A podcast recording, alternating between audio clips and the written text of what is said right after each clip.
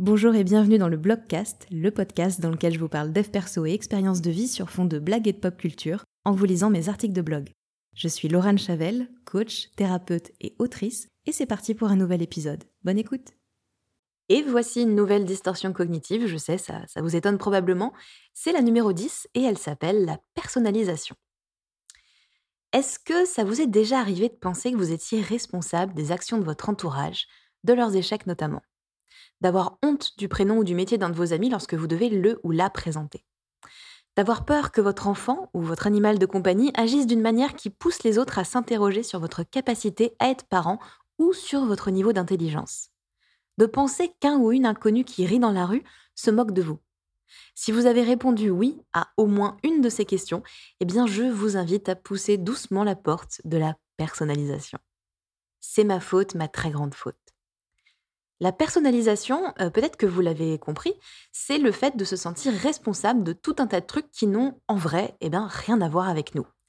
C'est pas de votre faute si les parents de votre meilleur ami l'ont appelé euh, Polycarpe Alderius. Pourtant, chaque fois que vous parlez de lui, vous vous sentez un petit peu mal à l'aise. Vous l'appelez d'ailleurs PA et vous vivez les remarques des autres. Poly quoi? Attends, mais ils sont drogués ces parents ou quoi? Comme si elle vous était destinée. Comme si finalement le fait d'être ami avec une personne au prénom atypique pouvait déteindre sur vous et donner une information sur la personne que vous êtes. Si l'exemple du prénom chelou, ça vous parle bof, vous pouvez remplacer cette info par un métier, genre euh, ma meilleure amie est escorte. Ce sera peut-être un petit peu plus frappant. C'est la distorsion favorite des parents. Chaque fois que leurs enfants ont un comportement jugé malvenu par la société ou qu'ils pensent être malvenu, ils se demandent où est-ce qu'ils ont bien pu merder. Plus tard viennent les indications basées sur les notes et sur la réussite. Si mon enfant a de bonnes notes, alors il est intelligent et donc je suis moi-même intelligent. Si mon rejeton réussit bien dans la vie, c'est qu'il est génial et donc que j'ai moi-même réussi. Pourtant, on sait bien que les notes à l'école, elles n'ont rien à voir avec un niveau d'intelligence quelconque, et a priori, on préfère que son enfant soit heureux plutôt qu'il soit riche et ait un job d'apparence stylé qui lui donne envie de crever tous les matins. On est donc sur un filtre qui est centré sur les autres, je crois que tout dans ma vie donne une indication sur qui je suis et qu'on va me juger en se basant là-dessus. Le monde ne tourne pas autour de toi, pom pom. Si vous avez la ref et que vous n'êtes pas ma sœur, je vous offre une deuxième session euh, de coaching gratuite avec moi, puisque la première est déjà gratuite. Voilà, n'hésitez pas, je suis euh, très curieuse de savoir si vous avez la ref de cette phrase. La personnalisation, c'est aussi penser qu'on provoque des réactions chez les autres. Par exemple, je marche dans la rue tranquille et mille et croise soudain une personne qui me fixe et affiche un petit sourire en coin avant de disparaître. Déduction immédiate, j'ai un truc qui cloche et on vient de se moquer de moi ouvertement. Alors que potentiellement, Rodigonde rigolait simplement à la blague hilarante qu'elle venait de se faire toute seule dans sa tête et qui n'avait rien, mais alors rien à voir avec moi. S'estimer responsable des actions des autres revient aussi à s'imaginer que notre dernière rupture est uniquement de notre faute à 100%. Qu'on n'a pas compris l'autre, pas su le ou la retenir, pas été capable de répondre à ses besoins.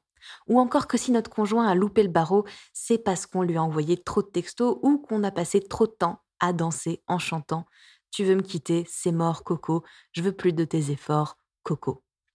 Ce qui a sans doute euh, perturbé ses révisions, faut bien le reconnaître. On le sait bien pourtant, tout au fond de nous, qu'une histoire d'amour qui foire, c'est rarement la responsabilité d'un seul des protagonistes, et que si notre comportement empêchait notre conjoint de travailler, bah, c'était à lui ou à elle de poser ses limites et de faire le choix d'aller bosser ailleurs. Malgré tout, impossible de se détacher de l'idée qu'on a fait quelque chose de mal et de la culpabilité qui va avec. Arrêtez de juger les autres. Toutes les situations précitées, elles ont un point commun, à savoir euh, nous nous projetons sur les autres nos propres doutes et incertitudes basés essentiellement sur ce qu'on croit qu'on devrait faire, dire, penser. Et on leur donne une place hyper méga importante dans le grand cycle de la vie. Laissez-moi vous partager une révélation qui a euh, tout changé pour moi. L'écrasante majorité des gens ont une vie bien remplie et vraiment, vraiment autre chose à foutre que de se moquer de nous ou de nous juger. Voilà. Nous ne sommes que les maillons d'une grande chaîne, hashtag Mufasa is alive, et d'une certaine façon, se rendre responsable des choses qui ne nous concernent pas, eh ben, c'est se donner un petit peu trop d'importance aux yeux des autres. Mais alors pourquoi avons-nous tendance à penser de cette manière? Eh bien en général c'est parce que nous jugeons nous-mêmes les autres. Rappelez-vous, on projette notre réalité sur autrui et on croit à tort que si je fais ceci, alors tout le monde le fait. Donc si je passe mon temps à juger les autres, j'en déduis que les autres font pareil avec moi. Je me crée alors tout un tas d'attentes et d'impératifs pour espérer recevoir des jugements positifs et un max de likes, et je me mets une pression de malade sur les épaules.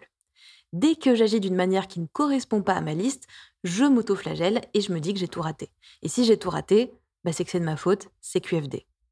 Le meilleur moyen d'échapper à ce filtre, c'est donc d'arrêter de juger les autres et de se recentrer sur soi, de prendre le temps d'établir une nouvelle liste d'attentes super personnelles et de vivre en phase avec ses propres valeurs.